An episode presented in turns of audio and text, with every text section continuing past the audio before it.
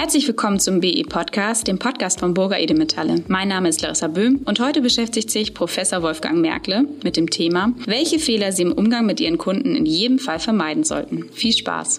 Ein ganz großes Thema ist die Frage, wie Sie mit Ihren Kunden in Geschäft umgehen. Und äh, ja, ich würde Ihnen ganz gern heute die sieben schlimmsten Servicesünden äh, nahebringen, die es nur geben kann und äh, die den Kunden den Wiederbesuch ihres Geschäftes auf Dauer verleiten kann. Sieben Servicesünden.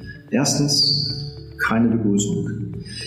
Obwohl eine kleine Begrüßung, eine freundliche Begrüßung mit einem herzlich willkommen immer so auch wirklich ein herzlich willkommen signalisiert, wird das im Tagesgeschäft häufig sehr schnell vergessen. Sünde 2, keine Aufmerksamkeit. Wenn der Kunde sich ganz schnell ignoriert fühlt, ähm, dann ist das ein Thema, so ja, was von mangelnder Wertschätzung auch darstellt. Und eine freundliche, unverbindliche Kundenansprache reicht oft aus, um dem Kunden wirklich diese Wertschätzung zu signalisieren. Dritte Sünde ist, dem Kunden keine wirkliche echte Fachberatung zu geben. Und gerade Sie können ja in Ergänzung zu Ihren tollen Produkten wesentliche Begleit- und Fachinformationen geben, die wiederum es schon ausreichend machen, dass der Kunde sich äh, gut aufgehoben fühlt und seine Kaufentscheidung noch besser fundiert wird. Vierte Sünde, kein Interesse an den Wünschen der Kunden.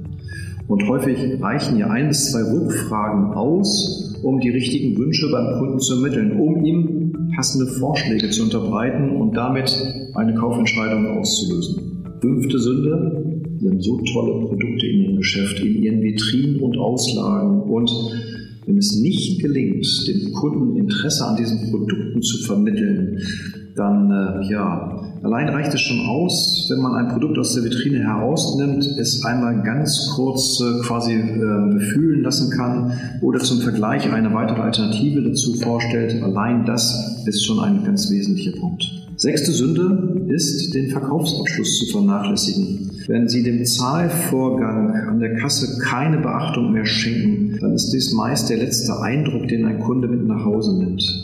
Allein dieses kleine Thema Dankeschön für Ihren Einkauf oder die Frage, ich wünsche Ihnen viel Freude damit oder dieses gesamte Thema, wenn der Kunde mit einer Karte zahlt, Sie haben den Namen vor sich und allein diesen Namen zu vermitteln, das ist eine kleine Geste, die aus einem Einkauf wirklich ein nachhaltiges Erlebnis macht.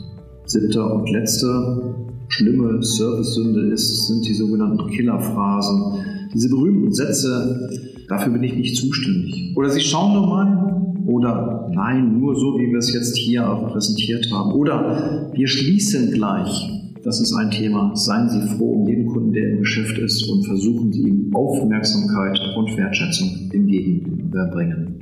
Wenn Sie diese negativ, diese schlimmen Services ins Positive äh, umkehren, und das ist aus meiner Überzeugung nicht kompliziert, sondern mit sehr viel schnell und mit sehr wenig Aufwand möglich.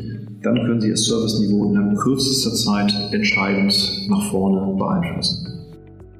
Vielen Dank an Professor Wolfgang Merkle. Ich fasse das jetzt wie immer für Sie zusammen. Der erste Punkt ist auf jeden Fall die Begrüßung. Sobald der Kunde den Laden betritt, sollten Sie ihn auch begrüßen mit einem herzlich willkommen. Hallo, wie geht es Ihnen? Kann ich Ihnen helfen? Sie sollten den Kunden zumindest kurz Ihre Aufmerksamkeit schenken und ihn dann je nach Bedarf alleine schauen lassen oder beraten. Fragen Sie ihn einfach, ob Sie ihm behilflich sein können oder auch nicht. Und damit gehen wir auch gleich schon zum dritten und vierten Punkt. Keine anständige Fachberatung und die Kundenwünsche ignorieren. Wichtig zu wissen ist, ist hier, dass Sie den Kunden offene Fragen stellen sollten. Wie haben Sie sich Ihr Schmuckstück vorgestellt? Welchen Anlass gibt es für dieses Schmuckstück? Gibt es einen? Erst nachdem der Kunde geredet hat und seine Wünsche geäußert hat, können Sie mit der Fachberatung beginnen. Denn vorher beraten Sie ja eigentlich fast ins Blaue hinein. Und das sollten Sie auf keinen Fall tun, denn dann fühlt sich der Kunde schlecht beraten. Und dann sollten Sie auch nicht vergessen, Ihre Produkte zu zeigen. Nehmen Sie doch einfach ein Produkt mal aus der Vitrine heraus, was vielleicht den Kundenwünschen schon ähnelt. Dann können Sie sagen, okay, das würde ich für Sie noch ändern, wirklich dann individuell auf die Kundenwünsche eingehen. Als weiteren Punkt sollten Sie auf jeden Fall vermeiden, den Kaufabschluss zu vernachlässigen. Wünschen Sie Ihrem Kunden viel Freude mit dem gekauften Produkt und versuchen Sie sich dabei individuell auf den Kunden anzupassen. Nennen Sie seinen Namen, Oder falls der Kunde einen Anlass erwähnt hat, sollten Sie diesen auch im Abschluss nochmal einfließen lassen. So hat der Kunde das Gefühl, dass Sie ihn verstanden und auch zugehört haben. Und als siebtes, vergessen Sie die Killerphrasen wie dafür bin ich nicht zuständig, das wird aber teuer und vermeiden Sie den Kunden unter Druck zu setzen, indem Sie sagen, wir schließen aber gleich. Das PDF finden Sie wie immer in unserem Download-Bereich unter Marketing Montag. Und das war es auch schon wieder. Vielen Dank, dass Sie uns zugehört haben. Bis zum nächsten Mal.